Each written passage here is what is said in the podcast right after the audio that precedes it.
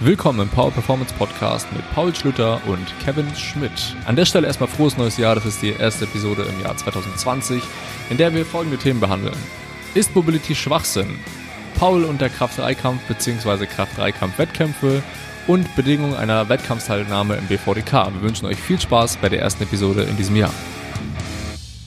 In a world where it's the year 2020 and we're as close to the year 1990 as we are to the year 2050. There's these two random dudes on the internet discussing this weird ass sport. No one knows what it is, but people seem to be interested. So today, these two weird dudes are going to be answering your questions. Welcome to the Power Performance Podcast, 2020 edition.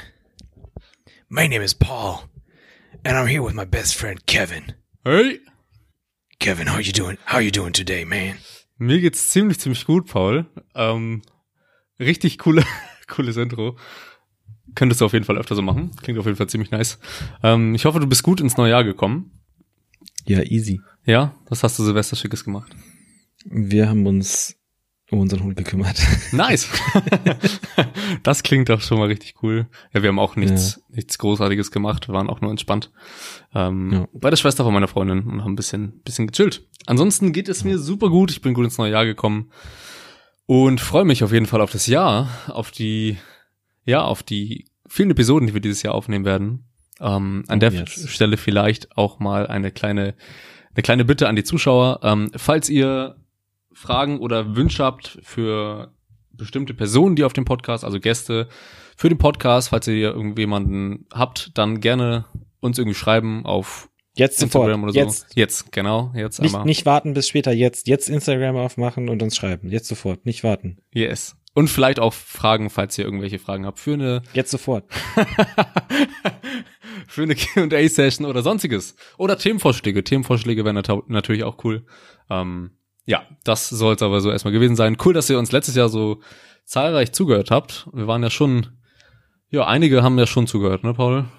Ja, ich glaube, wir hatten ähm, irgendwie eine, also laut Anchor, ich weiß halt, ne, keine Ahnung, wie genau die Statistiken sind, aber laut Anchor hatten wir, glaube ich, eine Estimated Audience Size von irgendwie knapp 400, mhm. wie zu 350 bis 450 irgendwo da in dem Bereich. Ja. Was unglaublich ist, so wenn man sich mal vor, stell dir mal vor, jeder von denen würde irgendwie in einem Raum sitzen oder in so einer Vorlesungshalle und uns zuhört, wie wir da vorne sitzen und so viel Scheiße lachen. ja, Mann.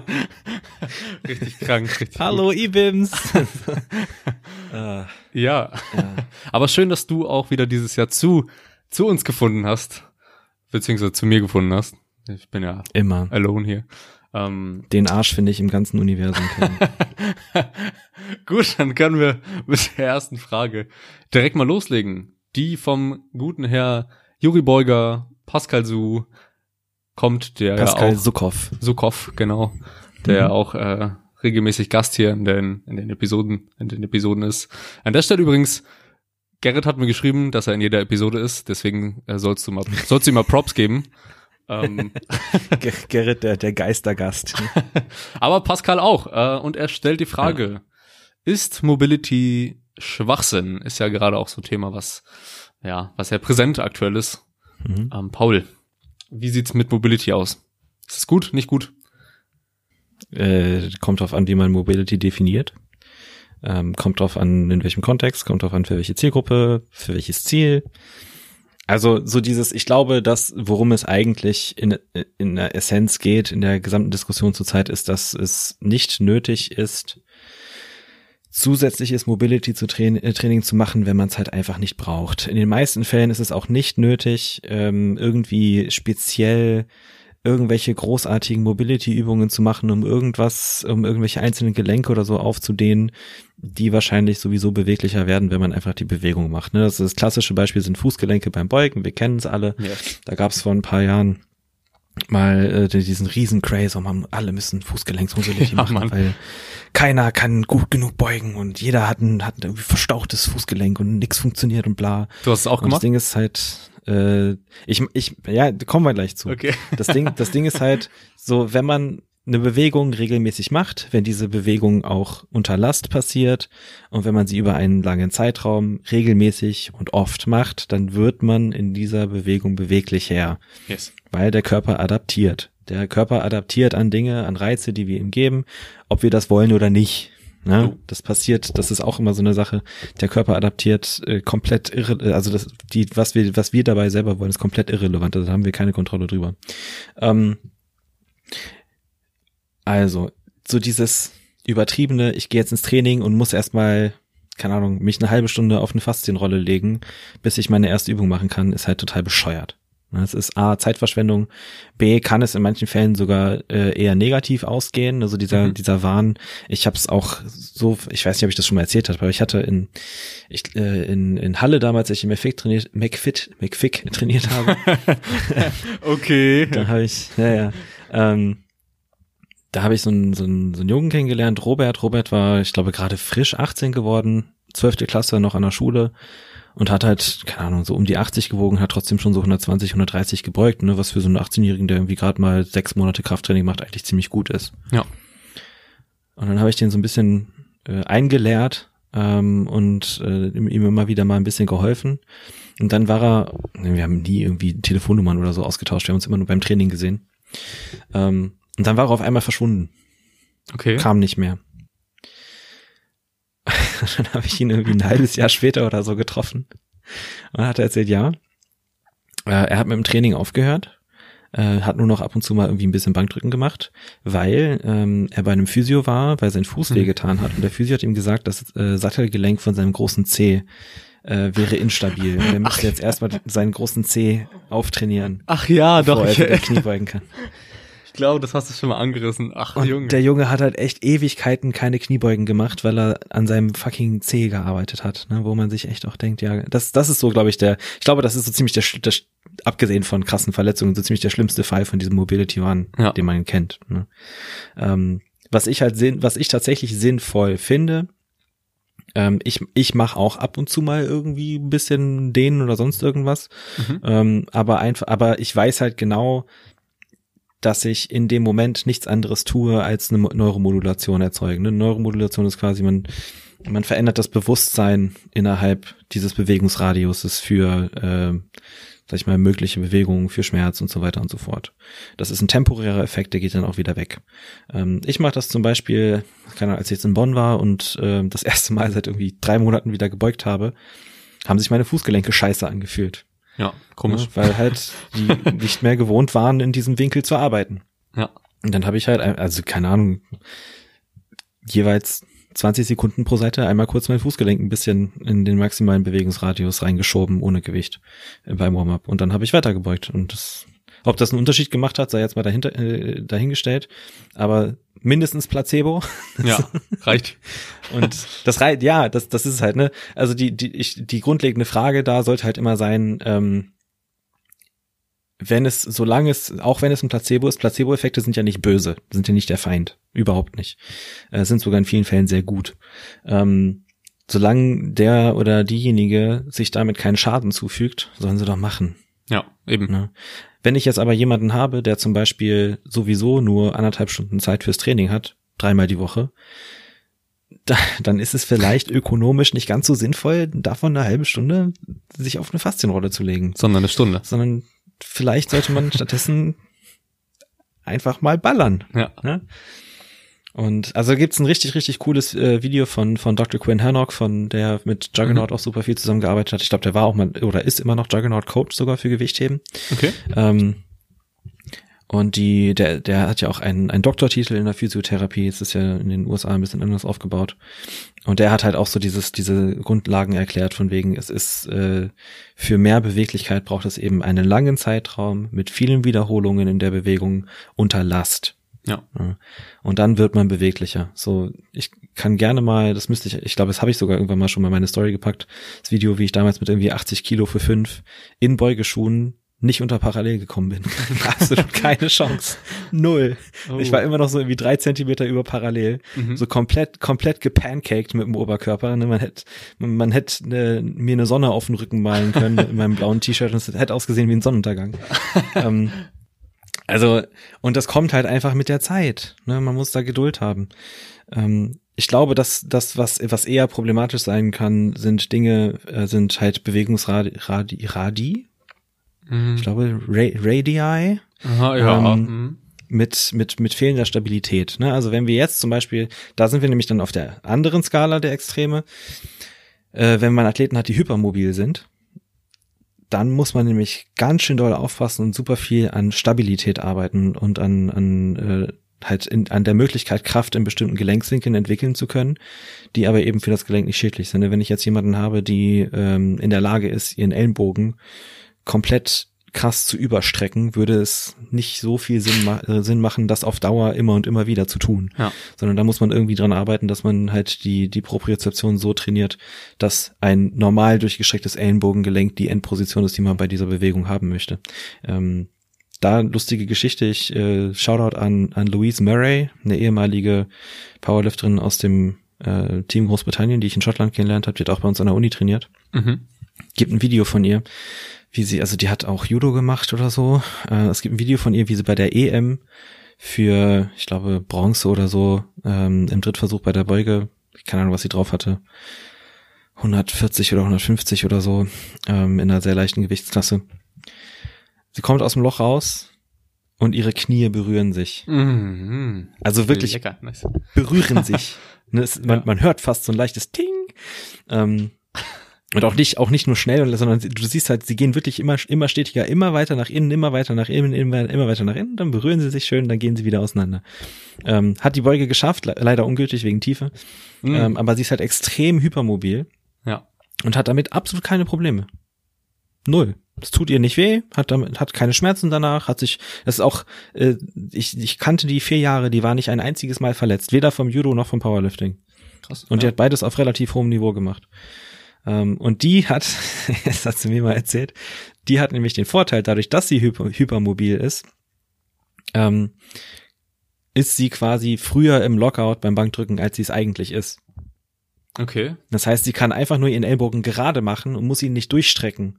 Ah, was sie ja theoretisch ja. machen müsste. Ne? Ja.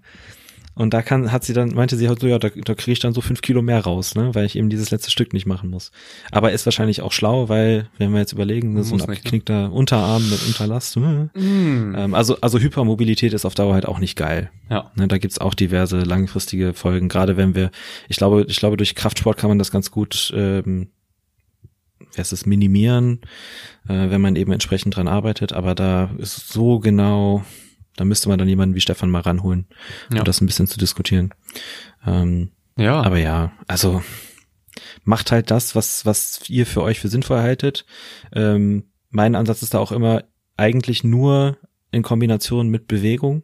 Ne, also wenn man jetzt zum Beispiel sagt, oh, keine Ahnung, ich will Sumo ziehen, aber meine Hüften sind komplett unbeweglich, okay, dann mach vielleicht ein, zwei Dehnübungen für deine Hüfte zwischen, zwischen deinen äh, Hebesätzen, einfach damit es sich besser anfühlt. Du wirst dadurch nicht sofort beweglicher, aber vielleicht fühlt es sich einfach ertragbarer an. Äh, und sei geduldig. Ne? Das, das, ich habe, glaube ich, ein halbes Jahr oder so gebraucht, bis ich Sumo ziehen konnte, ohne dass meine Hüften wehgetan haben. Ja, krass. Ja, also gibt's eigentlich nicht viel hinzuzufügen zu dem Thema. Ähm, Locker zehn Minuten Monolog. Vielleicht, hey, nicht schlimm.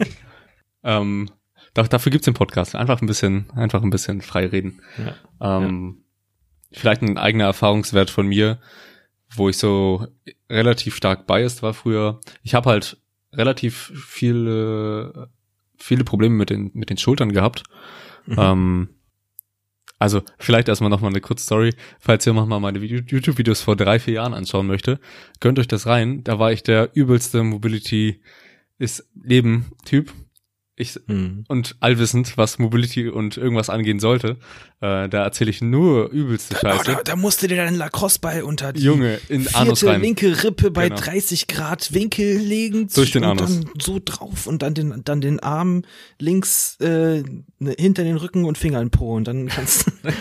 genau. Und dann ist halt, nur, nur das ist das einzig Wahre. Ich habe mir das letztens ja. rein, reingegönnt und ich habe so gedacht, warum sage ich sowas im Internet? Solche Scheiße. Also ich habe halt immer Angst, dass es, dass, dass man, dass ich sowieso genau diesen Moment jetzt in zehn Jahren ja, haben werde. Ich auch. Safe, immer. Also Was? hallo Zukunfts-Ich. Viel Spaß beim, beim Lachen. Ne? Ähm, mhm. Ja, auf jeden Fall der, der Erfahrungswert. Ich hatte sehr, sehr lange Schulterprobleme, ähm, die sich da einfach so rauskristallisiert haben so ein bisschen. Und dann habe ich halt angefangen, durch irgendwelche Videos, ich weiß glaube ich gar nicht, ich glaube durch Tyson, durch Florian, äh, der auch da zu der Zeit irgendwie Schulterprobleme hatte, habe ich so gesehen, ah gut, der macht Mobility. Ähm, und dann habe ich halt irgendwie auch angefangen, jeden, also vor jeder Einheit eine halbe Stunde, nur für die Schulter. Dann jeden Abend 60 Minuten. Hm. Jeden Abend. Und ich habe das nicht geskippt. Junge. Über weiß, was weiß, was weiß ich, wie viele Monate. Ähm, und dann war es aber auch weg. Und ich habe dann so gedacht, ja Mann, Mobility hat auf jeden Fall funktioniert. Und dann äh, habe ich mich aber auch gewundert, so die ersten, die, die, die ersten Monate ähm, hat, hat sich nichts irgendwie verbessert und dann so den letzten Monat wurde es dann richtig besser. Sondern habe ich mal so irgendwann reflektiert. Klar muss es nicht darauf zurückzuführen sein, aber dann schaue ich so, okay, was habe ich denn so seit dem Monat noch anders gemacht? Okay, ich habe Facepuls mit einem relativ starken Fokus auf die Außenrotation auch mit drin gehabt. Mhm. Ähm, und ja, komisch. Schlussfolgerung, Facebook brauchst du nicht, weil du machst ja Mobility. Genau, richtig, safe. und ich so, okay, gut, vielleicht lag es dann doch nicht an der Mobility, an den Mobility-Sachen. Mhm. Und wie viel Zeit ich damit echt verschwendet habe. Früher war, habe ich das so viel gemacht. Ähm, ja. Echt, also richtig schlimm. Auch, ich hatte nicht mehr richtig Probleme, eine tiefe Beuge zu kommen. Die war eigentlich bei mir okay, nenne ich es mal, wenn man jetzt anfängt, vielleicht die Leute, die jetzt noch nicht so lange beugen und ne, die jetzt so, so unbe unbeweglich sind wie du am Anfang, nenne ich jetzt einfach mal. Ähm, ja dann ist es auch nicht schlimm. Ähm, auch selbst wenn man anfangs nicht in die Position kommt, in die man dann langfristig gesehen möchte, für einen Wettkampf oder sowas, wo du das dann machen musst, bestimmte Tiefen, ähm, dann ist es anfangs nicht schlimm. Ich würde echt nicht dich da irgendwie in eine Position zwängen, nur um das irgendwie zu erreichen. Ähm, das muss ja, halt nicht das sein. Ist halt, das ist halt das Ding. Man möchte eigentlich, also zumindest ist mein Verständnis so. Jeder, der das besser weiß oder anderer Meinung ist, kann, kann gerne mit mir darüber diskutieren oder mich besseren belehren. Ähm, man möchte halt vermeiden, in Positionen zu gehen, in denen man keine Stabilität produzieren kann. Vor allem unter Last. Ne? Also man stelle sich das katastrophalste Beispiel kennen kennen sicherlich die meisten ist diese diese hypermobile Frau auf der Beinpresse. Mm, lecker, mhm. ja.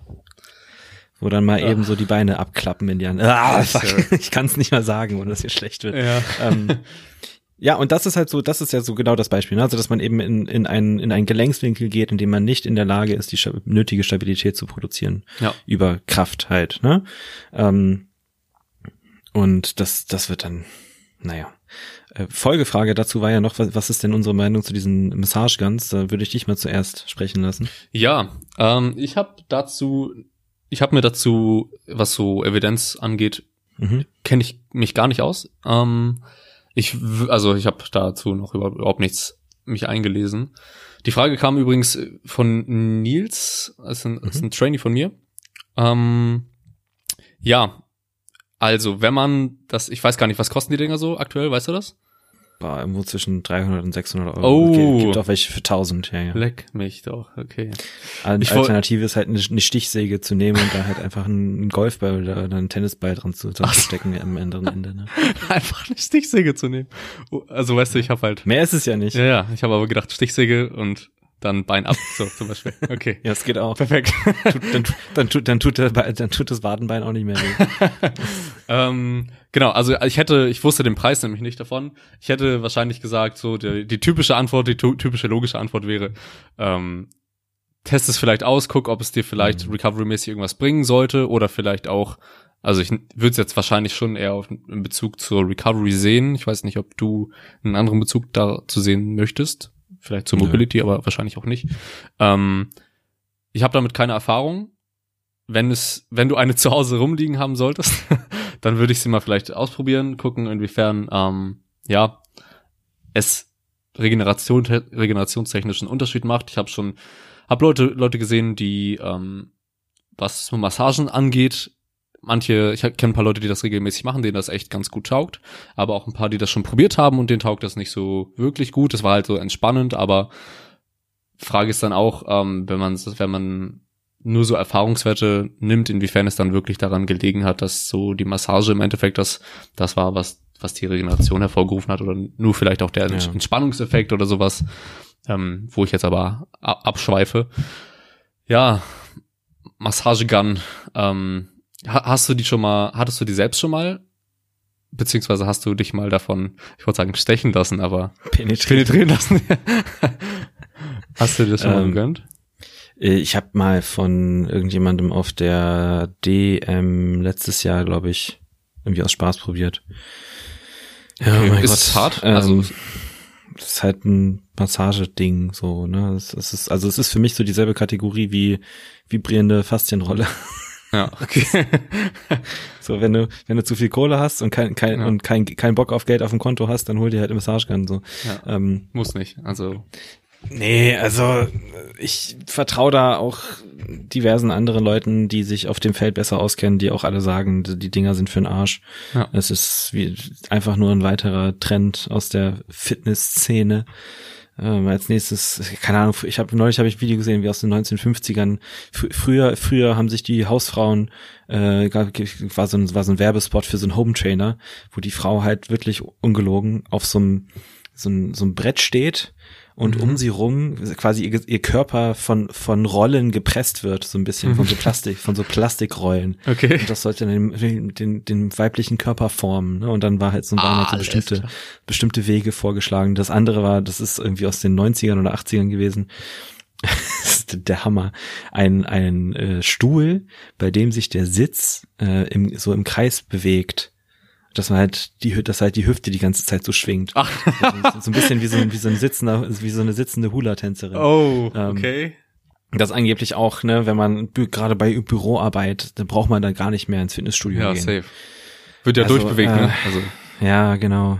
Ähm, weil Bewegung macht Muskeln, weißt du? Ja, ja. Ähm, Nee, also spart euch die Kohle ab und so, keine Ahnung. Das, das Ding ist halt auch da, die so diese, diese Erholungseffekte, die von Massagen und von manueller Therapie und von solchen Sachen eben erzielt werden können, sind meist nicht durch die Massage an selbst, äh, an sich ja, also sich, ja.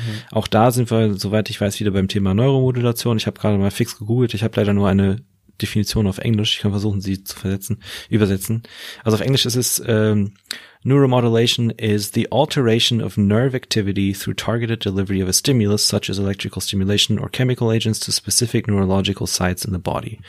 Ähm, medizinische Definition, also quasi die die eine, eine temporäre Veränderung der Nerven, Nerv, Nervenaktivität auf lokaler Ebene, ne? also mhm. in, in einzelnen an einzelnen Orten. Und klar kann das dann, wie gesagt, temporär den Schmerz in bestimmten oder Verspannungen in bestimmten Regionen lösen. Ähm, aber meistens ist das eher äh, eine, eine Symptombehandlung als eine Ursachenbehandlung. Ne? Äh, auch wobei auch die sinnvoll sein kann. Das mhm. darf man nicht vergessen. Ne? Ähm, also spart euch die Kohle, wenn ihr Bock auf eine Massage hat, habt, geht euch halt massieren lassen, sucht euch euren lokalen Massage Parlor und lasst euch eine, keine Ahnung, eine Thai-Massage, eine Hotstone-Massage oder sonst irgendwas für eine Massage äh, verabreichen und dann könnt ihr ein bisschen glücklich nach Hause gehen. Ja. Ähm, ich würde da, also diese, diese, dieser Wahn, mein Gott, ne? Ich würde dafür auch niemals im Leben so viel Kohle ausgeben. Nee, ich, ich wollte gerade sagen. Ich, wenn ja. ich so ein Ding rumliegen, das ist keine Ahnung, wenn ich so ein Ding rumliegen hätte und im Training bin und merke, okay, mein, mein Brustmuskel ist gerade irgendwie total verspannt, dann würde ich vielleicht mal drauf, kurz drauf, drum, äh, drauf rumhämmern ja. und hoffen, dass es dadurch besser wird oder mir einbilden, dass es dadurch besser wird. Ja. Aber dafür gebe ich keine 400 Euro aus. Nein, krank. Ich hätte nicht gedacht, dass die dass die so teuer sind. Warum sind die so auf, teuer? Auf Wish kriegst du die, äh, auf Wish kriegst du die locker für irgendwie 20 Dollar oder so. Ja, safe, ne? Junge. Du hast auf einmal so Metallstab irgendwo im Bein stecken. ja, krank, ne? Ich würde das Geld dann. Fast Delivery. ich würde das Geld dann auch, glaube ich, lieber in, äh, in richtige Massagen stecken. Ich denke, dass auch hm. für die meisten Leute ähm, so eine normale Massage entspannender sein wird, als sich diese Massagegun da irgendwo rein mhm. zu, rein zu. Und für 400 Euro kriegst du viel Massage. Ja, eben, eben. Äh, Sehr viel Massage. Ich denke, das ist auch dieser, diese Auszeit, die du, die du dann nehmen kannst, wenn du eine Massage hast oder bekommst, ist halt auch ja. Gold wert. Und da, ich würde es auf jeden Fall präferieren, als sich da penetrieren zu lassen für den Ding. Crazy. Okay. Gut. Ähm, dann lass uns mal ein neues Thema aufrollen. Oder mhm. wie man das auch immer sagt. Paul unter Kraft 3 Kampf. Mhm. So haben wir das, haben wir das Thema genannt. Ja. Ähm, ja. Weißt, weißt du überhaupt noch, was die Frage war? Ja, ich habe sie ungefähr, wir haben sie gelöscht. Ne? ich habe hab gerade gesehen, dass wir die Fragen gelöscht haben.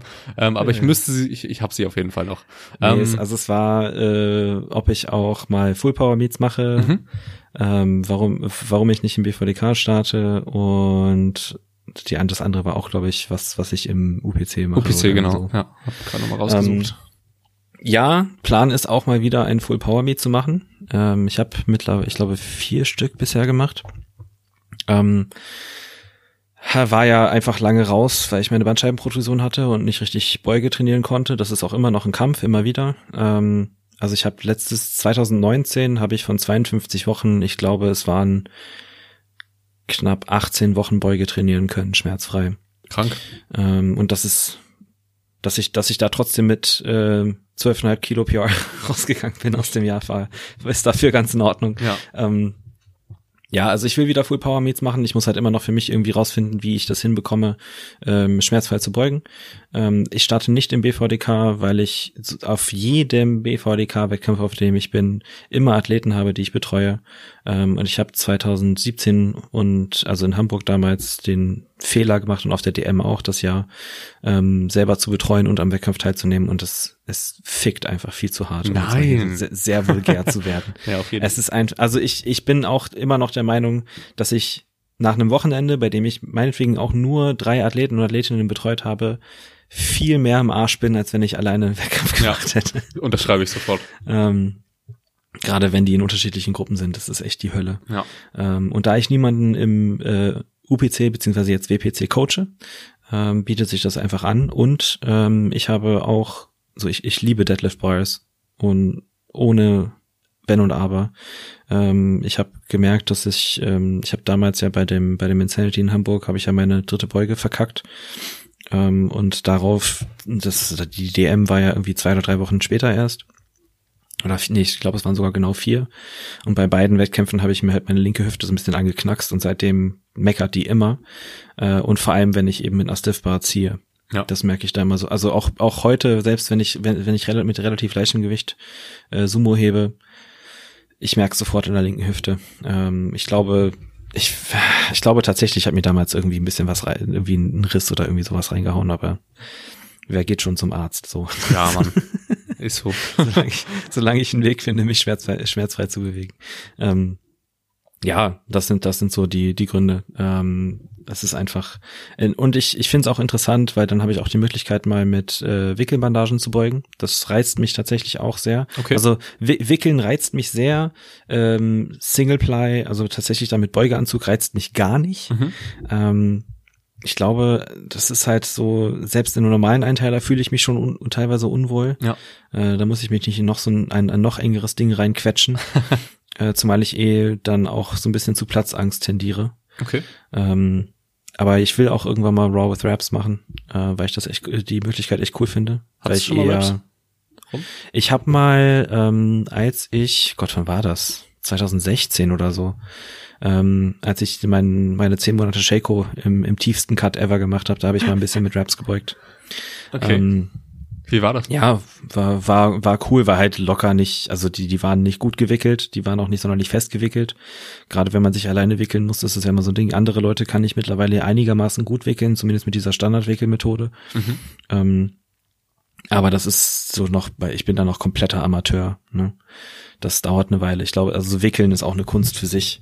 Ich kenne nur, das, da gibt es ein Video, wie ähm, Andrei Malanichev bei der äh, bei den WRPF Worlds äh, Andy Bolton die Knie wickelt.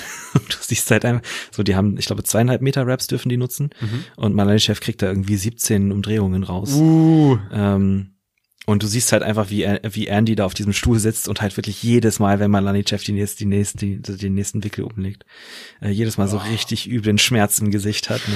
Und du, die können sich ja dann gar nicht mehr, also sie können ihre Knie ohne Gewicht null anwinkeln. Geht nicht, keine Chance. Die müssen teilweise auf die Plattform getragen werden.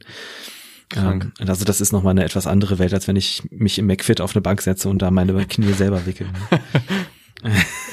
Echt? Also, ja, ja. Also ich will schon dieses Jahr auf jeden Fall äh, ein KDK mitnehmen.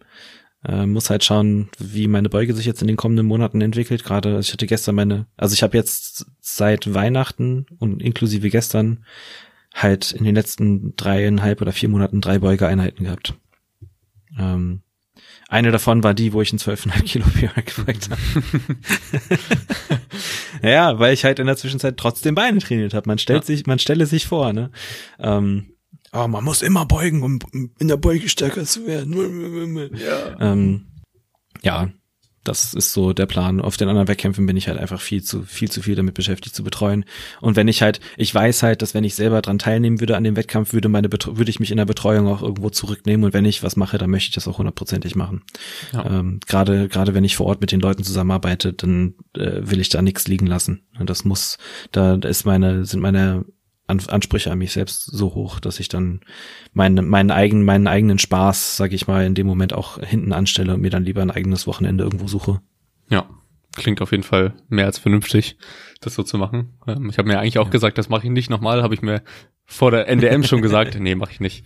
Ähm, aber dann war es ja spontan doch so, dass, dass ich den Melvin, den ich betreut habe, ähm, mhm. also der relativ neu dazugekommen ist und meinte, jo, ich habe mich schon angemeldet.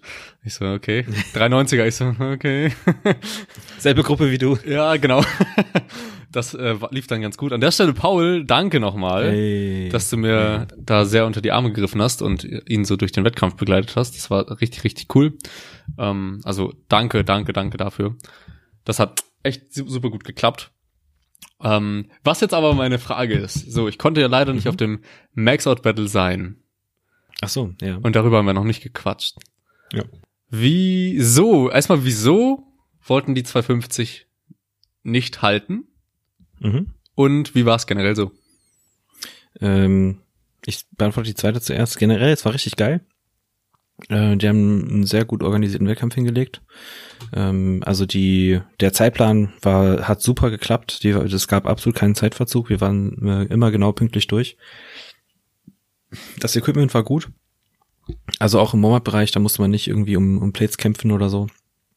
Ich, äh, hier Philipp Ilgen und ich hatten ja auch jeweils unsere eigenen Deadlift-Bars mitgebracht für den Warm-Up-Bereich, dass man sich auch tatsächlich mit einer Deadlift-Bar aufwärmen kann. Ist natürlich dann schade, dass die, also die, der Unterschied von der Simple Product Deadlift Bar zu der ähm, Ohio Deadlift Bar ist auch immer noch relativ groß. Also die Simple Product Deadlift Bar ist halt wirklich, das ist eine Poolnudel. Mhm. Ähm, da kannst, kannst, kannst du gefühlt 15 Zentimeter Slack rausziehen uh. bei ab, ab 200 Kilo. Ähm, und die Ohio Deadlift war halt noch ein bisschen steifer. Ne? Ja. Ähm, war aber, also hab, ich habe im Endeffekt bewusst keinen Unterschied gemerkt. Ich denke, aber man merkt ja eh nichts, wenn man da auf der Plattform ja. steht. Ne? Das ist ja wirklich nur, man ist ja so, zumindest ich bin da so weg in der Zone, ja. dass ich da nicht nichts so wirklich mitbekomme.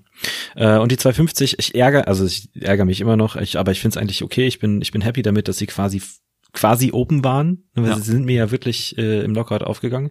Ich habe beim, beim zweiten, äh, bei den 235 habe ich schon gemerkt, ähm, dass der Griff oben ein bisschen gerutscht ist, weil das Tape ein ganz bisschen runtergerutscht ist. Aha, okay. Und das passiert selten im Training und wenn es passiert im Training, ähm, hält das Tape eigentlich noch einen Satz. Mhm. Und ich wollte halt nicht nochmal neu tapen und auch das Risiko eingeht, dass, äh, eingehen, dass ich dann irgendwie falsch tape und es dann erst recht rutscht, weil es pass das passiert ja. nämlich auch manchmal, dass wenn ich tape, äh, dass dann direkt bei der ersten Wiederholung das Tape, weil es irgendwie nicht richtig sitzt oder nicht fest sitzt oder das oder die Hantel äh, catcht da so eine so eine Kante, dass es dann sofort abrutscht. Ja. Äh, dann habe ich gesagt, okay, scheiß drauf, ich lasse jetzt, ich lasse es jetzt einfach so und hope for the best. So. Ja. und dann habe ich zusätzlich äh, im Setup halt meinen Griff nicht, ich habe mir nicht genügend Zeit, Zeit gelassen, meinen Griff zu setzen. Also okay. Also normalerweise bei, bei Hook Grip setzt du ja erst den Griff ähm, und ziehst, bevor du überhaupt in die Startposition gehst, äh, gehst, ziehst du einmal den Slack aus der Hand, um den Hook Grip zu setzen. Das ja. vergessen ganz viele auch. Das ist ein super klassischer Fehler. Ähm, und ich habe das zwar gemacht, ähm, habe aber schon beim Fest beim Festziehen vom Hook Grip gemerkt, okay, das wird wird schwierig, ähm, weil auch schon da ist es ist mir die Hand schon so ein bisschen runtergerutscht ähm, und habe ich gedacht, okay, also so jetzt, du musst jetzt einfach ziehen ne? und dann äh, habe ich halt schon kurz vor Knockout gemerkt, okay, es geht auf. Ähm, aber man, man hofft ja trotzdem, dass es ja. noch irgendwie so gerade so hält bis zum Ende. Safe. Ähm, es ist auch beim, beim zweiten Versuch fast aufgegangen. Also beim zweiten ja. Versuch war es schon echt knapp. Und ich hatte halt gehofft, die Hoffnung, dass es beim dritten äh, Versuch genauso ist. Und ist dann natürlich jetzt einfach was, woran ich arbeiten muss. Ne? Also man muss an der Stelle sagen, ich habe nur das, nur das Footage gesehen. Aber die 250, Halleluja, die waren leicht. so schnell. Junge! Du musst, du musst, ja, ja, das ist halt sowieso mein Ziel waren allgemein nur für das, für 2019 235. Krank. Ähm, ich hatte ja auch im Training nicht, nichts, ich hatte im Training nur 227,5 gezogen. Ähm, das heißt, sowieso waren für mich die, die äh, der, der Opener mit 220 war für mich schon risikoreich, ne, aber fuck it, Deadlift-Wettkampf. Ja. Ähm, aber ja, ich hätte, ich hätte nie, nie in meinem Leben damit gerechnet, dass die 250 so leicht hochkommen. Junge, hm. krank. Ähm, also das war, da, war ich sogar eher so scheiß auf den Griff, dass die überhaupt so, so hochgekommen sind, war für mich ein Riesenerfolg. Ja. Weil ich das niemals erwartet hätte. Ich wusste, dass mein E1RM nach den 180 mal 10 at leicht so um die 250 waren. Ja. War, aber dachte ich mir so, ja, komm, ey, ja. Auf, beim Heben auf Zehner, Zehner ja. E1RM ernst nehmen, never. Keine Chance. Irgendwo bei so 235, 240 werde ich landen. Krank, die waren richtig gut. Also, ja. Prop, also Props jetzt an der Stelle, Alter. 2020 so 265, 270 rum will ich ziehen. Ja, safe. Ähm, das, das sollte auch drin sein, denke ich. Ich muss halt jetzt an dem, an dem Hookgrip arbeiten, sprich, äh, vielleicht auch mal ohne Tape ziehen. Ne? Mhm. Ähm, auf jeden Fall, also im, im Training ähm, mehr Sätze. Also ich habe davor immer Minimum, Minimum alle Warm-ups und ähm, den Topsatz im Hook gezogen. Ich werde jetzt mhm. auch mal anfangen, Backoff-Sätze im Hook zu ziehen, außer jetzt im Volumenblock, wo ich Zehner ziehe, weil das tue ich meinem Daumen nicht an. ähm, was ich auch machen werde, ist halt einfach mal so, keine Ahnung, 150, 160 aufladen, im Hook ziehen und halt wirklich mal so 15, 20, 30 Sekunden halten. Ja. Ne, dass ich so auch mal den Griff trainiere. Wird zwar höllisch wehtun, aber ist dann einfach so. Lieber so, als dass ich, als dass ich nochmal was fallen lasse. Ja. Klingt auf jeden Fall gut. Ist ja. sehr, sehr unterschiedlich, wie viel, wie viel Arbeit Leute mit dem mit dem Griff jeweils benötigen, dass er hält auf dem mhm. Wettkampf. Ne? Ich mach's, ich habe es ja. beispielsweise so. Ich habe eigentlich habe ich nie Probleme mit dem Hook Grip, der ist mir so noch nie aufgegangen, außer wenn ich auch relativ hektisch das Ganze mache. Ähm, ich habe erst nur einmal aufgegangen, weil ich halt so komisch an meinem Oberschenkel dann geschliffen bin. Das kann, kann man mhm. jetzt aber so nicht zählen. Ähm, und ich mache echt nur alle Warm-ups und in der Wettkampfsvorbereitung alle Singles. That's it. Ja. Und dann, dann hält er. Es reicht auch eigentlich, aber wenn man halt dann doch mal ein Problem auf dem Wettkampf hat, dann kann man ja spezifisch dran arbeiten. Genau, auf jeden Fall. Auf jeden Fall. Und auf jeden Fall würde ich, würde es genauso machen wie du. Ähm, die, die Backoffs dann auch so ein bisschen damit machen. Auch natürlich, es ist halt eklig, ne? Äh, es ist natürlich nicht, nicht die schönste Arbeit, auch dann alle mhm. relativ viele Sätze damit zu heben, aber wenn es halt so der Weg ist, dass er hält, dann ist das so ja. der Weg, den du wählen musst. Ja. Ne? Auf jeden Fall. Ja, ich meine, mein Gott, wenn ich halt dann dieses Jahr im Zweitversuch 260 ziehe und im Drittversuch die 270 die Hand aufgeht, ja, ist auch okay. Kann man machen, ja. wäre ich auch mit, wäre wär dann, wäre dann auch ein 25 Kilo PR. Ne? Auch nicht Weil schlecht. die 250 zählen nicht. die, die, die, die zählen nur jetzt für dich, aber wenn du dann den nächsten PR machst, dann zählen natürlich nicht die 250, weißt du? Ja, ja. ja, ja logisch. Als, also als Wettkampf-PR zählen die nicht, die ja. zählen halt als, als äh, Rechnungsbasis Rechnungs für Volumen, ja. für den Volumenblock. Kraftblock ist es dann wieder was anderes tatsächlich. Yes. Ja, wollen wir einmal übergehen zur nächsten Frage. Yes. Ähm, von Christian Resor. Ich hoffe, ich habe es dieses Mal richtig ausgesprochen. Ich habe es letztes Mal, glaube ich, verkackt, aber naja. Ähm, beziehungsweise waren das so zwei, die Frage kam von zwei Leuten, auch noch mhm. von Chris Lee. Ähm, da geht es einfach um die Wettkampfsteilnahme im BVDK, was so die Bedingungen sind. Also was sollte man wissen, wenn man einen Wettkampf mitmachen möchte? Muss man sich irgendwo anmelden? Ist ein Verein nötig? Und mhm. zu der nächsten Frage kommen wir gleich. ja. schieß, schieß vielleicht erstmal los. Äh, also BVDK ist allererste und das wahrscheinlich wichtigste ist, ja, es ist ein Verein nötig. Yes. Ähm, da muss man dann eben schauen, was für Vereine vielleicht in der Nähe sind. Wenn kein Verein in der Nähe ist, könnte man schauen, was für eine, was für Vereine vielleicht auch, sag ich mal, externe, in Anführungszeichen, Mitglieder aufnehmen. Ähm, empfehlen kann ich auf jeden Fall Gütersloh, empfehlen kann ich Kraftsport Kolonia, empfehlen kann ich äh, Schwertletik Hamburg. Äh, was welche kenne ich denn noch? In NRW äh, sind auch relativ viele, also sind relativ viele, soweit ich weiß, die eigentlich. In Essen habe ich auch eine Athletin, ja. glaube ich. Äh, ich glaube, ist die bei, ich glaube, die ist bei Essen, ja. Äh, der USVTU Dresden ist auch sehr gut. Bei uns in der Nähe von Leipzig ist noch der Kraftsportverein Grimmer Mhm. Die nehmen, also die nehmen zum Beispiel, das ist auch sowas, je nachdem, bei welchem Verein man sich meldet, kann es sein, dass die eben eine Mitgliedschaftsgebühr für eine Passivmitgliedschaft nehmen oder nicht. Ähm, ich weiß, dass in der, das Schwertletik Hamburg nehmen, glaube ich, 10 Euro im Monat.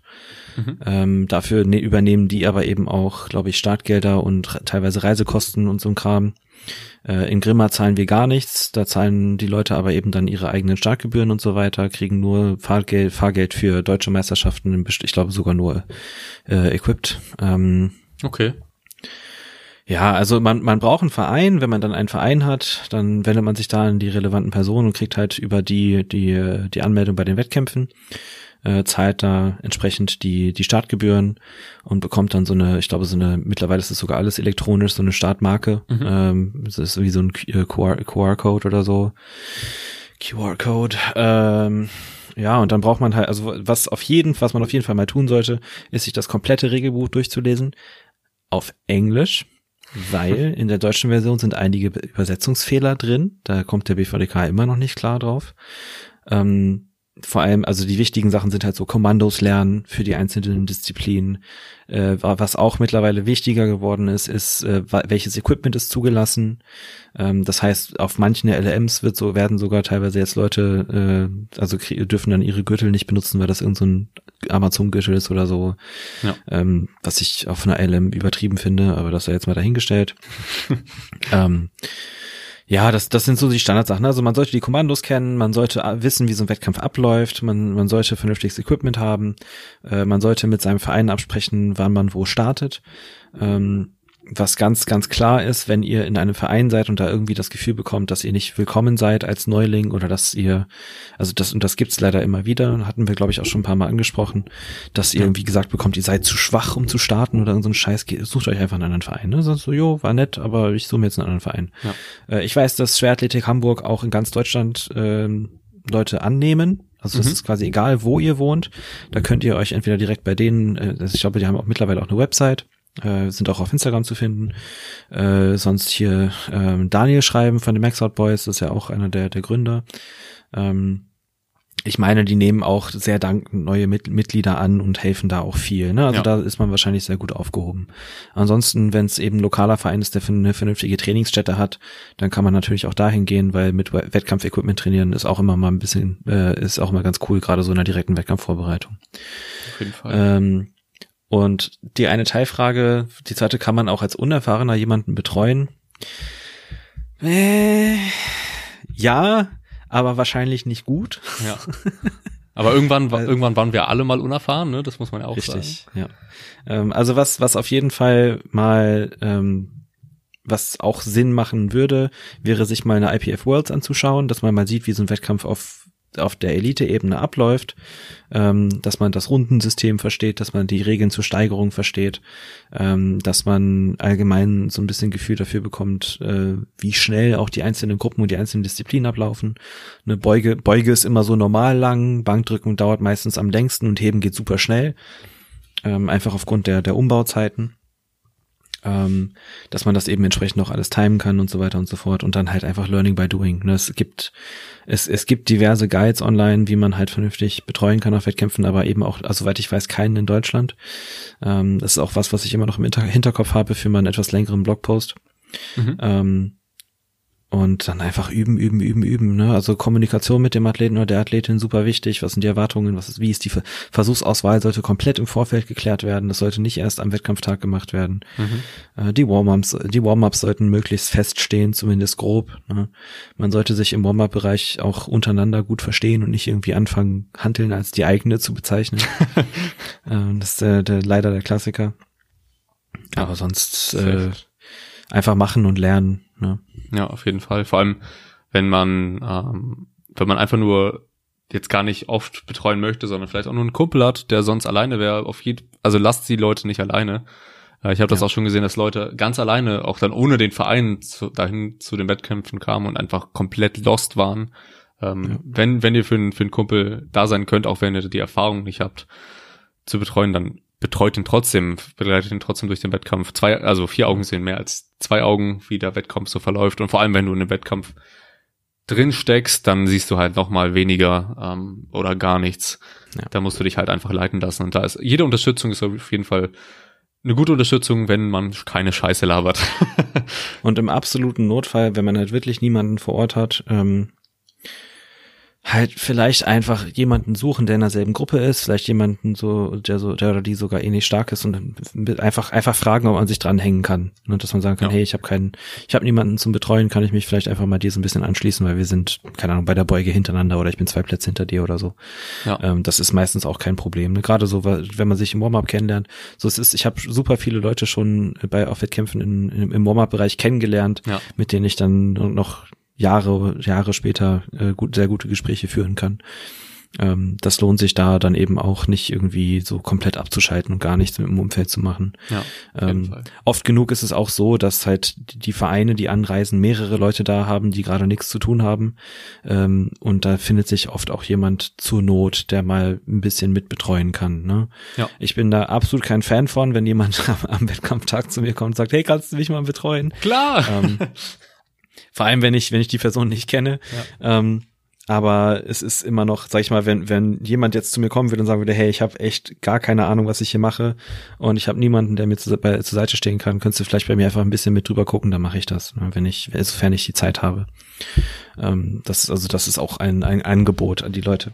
Was übrigens vielleicht nochmal jetzt als abschließendes Thema, ähm, weil wir schon unsere, unsere Zeit langsam auf, aufgebraucht haben. Ja. Ähm, ich, ich weiß nicht, ob du das bei mir gesehen hattest. Ich habe ja eine Umfrage gestartet so zum Thema Betreuung und ob Leute dafür Geld ausgeben würden. Mhm. Ja, doch. Ähm, die Antworten waren äh, größtenteils positiv, was mich überrascht hat, tatsächlich. Okay. Also ich bin nicht davon ausgegangen, dass, also klar, ne, wie viele Leute, die Nein sagen, melden sich jetzt auf so eine Story, mhm. ne? Ähm, aber trotzdem sehr, sehr viele Leute, die gesagt haben, sie würden definitiv Geld dafür ausgeben. Ähm, ich bin mir noch sehr unschlüssig, ob ich das machen würde. Ich habe mich beim beim Insanity habe ich mich von Verena bestechen lassen. Die hat die hat mir, äh, ihr ihr Freund, den ich jetzt jetzt auch coache, der ist ja bei der bei der äh, bei der Air Force und die haben halt, die waren halt in der US Commissary shoppen und haben mir ganz viele amerikanische Süßigkeiten ja. Gut, also wirklich den ganzen Kofferraum voll. Ähm, aber da war das auch so eine Sache, wo ich halt, äh, ich habe mich im Vorfeld mit ihr hingesetzt, wir haben, wir haben ich, sie hat mir Videos geschickt von ihren Lifts, wir haben die Versuchsauswahl durchgesprochen, wir haben die Warm-ups durchgesprochen, wir haben durchgesprochen, was sie so von mir braucht an dem Wettkampf, was so, keine Ahnung, Hype oder Anfeuern oder sonst irgendwas angeht und so weiter und so fort. Also das, wenn man gut betreuen möchte, erfordert das sehr viel äh, Vorbereitung auch, finde ich. Ja, also das ist zumindest mein Anspruch. Ja. Ähm, Frage für mich wäre dann halt, okay, aber wie, ähm, weil, also mein, mein, mein allererster Gedanke dabei, äh, als ich drüber nachgedacht habe, Geld damit zu verdienen, Leute zu betreuen, war, ähm, wie löse ich die, die Frage der äh, Produktivität oder des Endprodukts? Weil wenn ich jetzt hier, wenn ich jetzt einen Athleten oder eine Athletin betreue, die ich nicht coache, ähm, wo ich quasi einigermaßen blind reingehe, und wenn ich jetzt, also wenn ich, ich habe mir quasi überlegt, wie könnte ich das als Dienstleistung äh, an den Mann bringen, okay, dann würde ich wahrscheinlich mindestens ein Vorgespräch führen wollen, so für 20 bis 30 Minuten, wo man sich die Lifts anguckt, wo man die Berufs äh, äh die Berufsauswahl die, die Versuchsauswahl aussucht, äh, aus äh, raussucht und mal überlegt, wie das was am meisten Sinn machen würde. Selbst da kann es schon problematisch werden, wenn die Person einen Coach hat. Mhm. Ähm, weil dann, ich will auch niemand sein, der irgendwie anderen Leuten auf den Fuß tritt. Ähm, das heißt, das müsste dann auch entsprechend kommuniziert werden. Und was ist jetzt zum Beispiel, wenn ich auf einen Wettkampf gehe und ich habe drei Leute, die mir jeweils, und das war so, so, so, das war so ungefähr der Mittelwert, so irgendwo zwischen 50 und 70 Euro für eine Betreuung bezahlen, für einen Wettkampf. Okay. Ähm, und zwei davon sind in einer Gruppe und eine Person ist in einer anderen Gruppe. Hm, ja. Wie gestalte ich das so, dass es allen gegenüber fair ist? Ähm, weil ich kann dann, ich, ich kann nicht genauso, genauso, äh, genauso viel Zeit im Warm-Up-Bereich mit den Zweien verbringen, wie ich das mit der einen Person tue. Ja, safe. Ähm, außer ich habe halt super Glück und sie sind wirklich in genau derselben Gruppe, genau hintereinander. Ja. Dann, so, ich hätte zum Beispiel, äh, ich, ich habe seinen Namen schon wieder vergessen auf der NDM, dein Athlet. Ähm, ja, Melvin. Melvin. Ich hätte Melvin und dich gleichzeitig betreuen können, ja. weil ihr rel immer relativ nah hintereinander dran gewesen wärt. Ja. Das geht. Aber ich, ich stelle es mir super schwierig vor, Geld dafür zu nehmen, und dann nicht in der Lage zu sein, alle fair zu, also allen gleich viel meiner Zeit zu schenken auf so einem Wettkampf. Das finde ich, da habe ich noch keine wirkliche Lösung gefunden. Ja, das ist, auch Ähm, das ist so der Punkt, an, an dem ich stecken geblieben bin und wo ich dann auch einfach, also so, solange mir da keine richtige Lösung einfällt, vielleicht hat ja jemand eine, ähm, würde ich mich schwer tun, dafür Geld zu nehmen. Ja. Ne? Bei Verena war es auch so, dass ich halt, dass ich halt wusste, okay, Julla ist äh, ist in der in der anderen Gruppe. Es gab ja drei Gruppen, glaube ich, bei den Frauen. Mhm.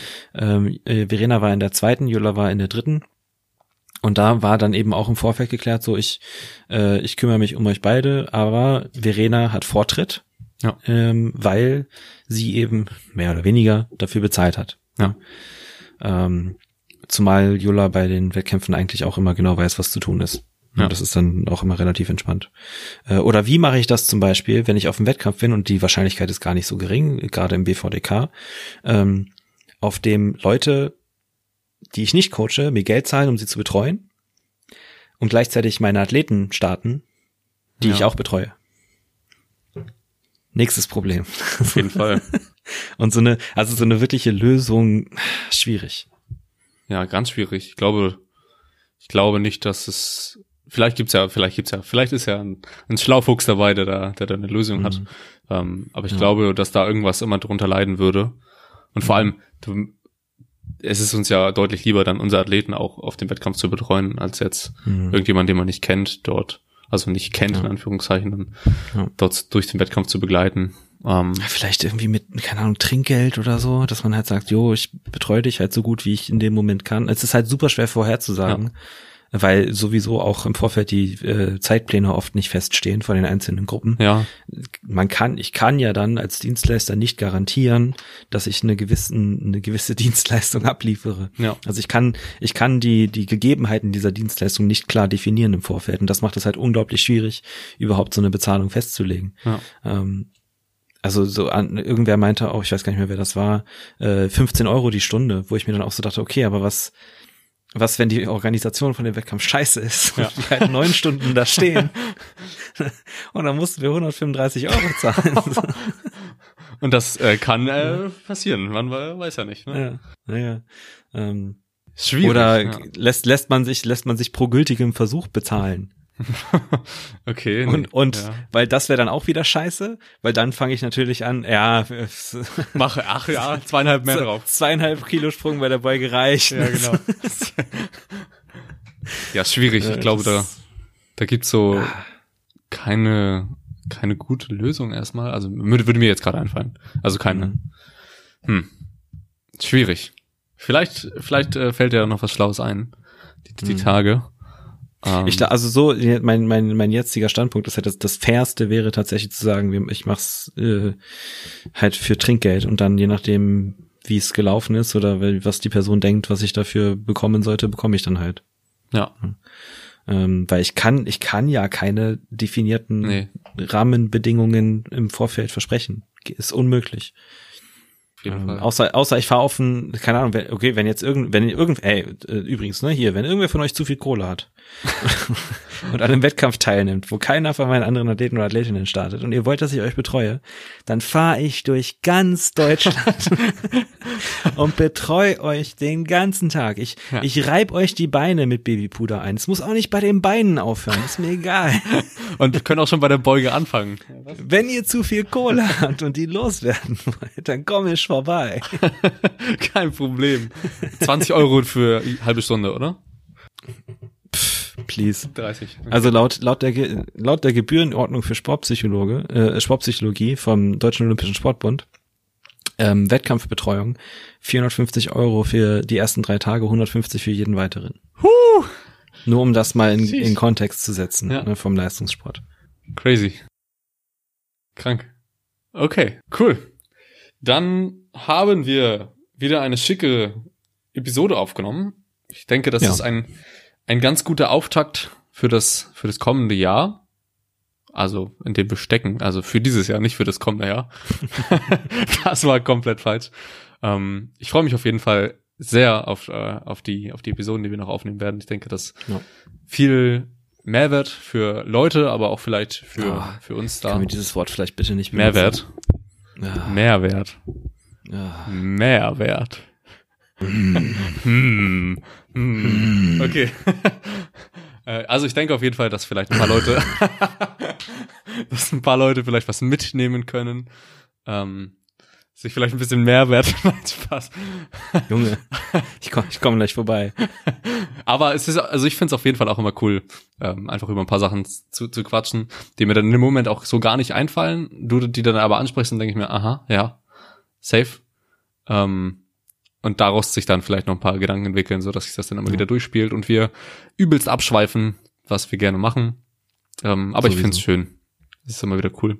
Oh, ich find's auch sehr schön mit dir, Kevin. Oh, immer wieder ein süßer Abschluss. Ich glaub's gar nicht. Alles klar. Äh, schön, dass du da warst, Paul. An alle Leute, die zuhören, gerne wieder 2020 geht natürlich, dass die die Repost-Touren sind immer noch aktiv. Ähm, ja. Repostet, was ihr, was das Zeug hält. Also gönnt euch. Ähm, wie gesagt, wie am Anfang schon gesagt, wenn ihr Fragen habt, Themenwünsche, Gäste, schreibt uns. Paul findet ihr auf Instagram. Jetzt. Was? Jetzt, äh, sofort. jetzt. jetzt, in diesem Moment. Einfach Instagram irgendwie Fundamentalkraft heißt du ja, ne? Ähm, yes. Oder bei mir, Kevin Schmidt, schreibt uns und dann nehmen wir eine schöne Episode auf. Wir haben jetzt auch noch ein paar Fragen übrig, die wir einfach in die nächste Episode hoffentlich übernehmen werden. wir kennen es ja Irgendwann schon. machen wir mal eine Catch-up. Irgendwann machen, nee, ich habe eine Idee. Pass auf, wir machen das wie folgt. Wir sammeln die ganzen Fragen, die wir nicht beantwortet haben in den letzten Folgen. Okay. Ähm, und machen so eine Quickfire-Folge, wo wir halt wirklich, wir machen, wir nehmen hier dann eine Stoppuhr ja. und wir haben jeweils nur 30 Sekunden, um die Frage zu beantworten. Okay, machen wir. Ich glaube, das, das ist eigentlich, eigentlich ja. eine coole Idee, oder? Ja. Lass, ja, lass uns das auf jeden Fall machen. Ich glaube, wir haben auch echt ein paar Fragen, ein paar, ein paar viele Fragen, die wir da nicht beantwortet haben. Ähm, Nein. Aber ja, lass uns das auf jeden Fall machen. Klingt gut. Sehr cool, Paul. Schön, dass du da warst. Danke, dass du auch da warst. Immer. Kevin. Immer. Ich wünsche dir noch einen wunderschönen Abend. Dir auch und allen anderen auch schönen Tag, ne? Macht's gut und so. Äh, tut euch nicht weh. Äh, bleibt stabil, seid vorsichtig. Äh, und viel hilft viel, würdest du noch sagen. Ja. Ciao, ciao. Genau. Ciao.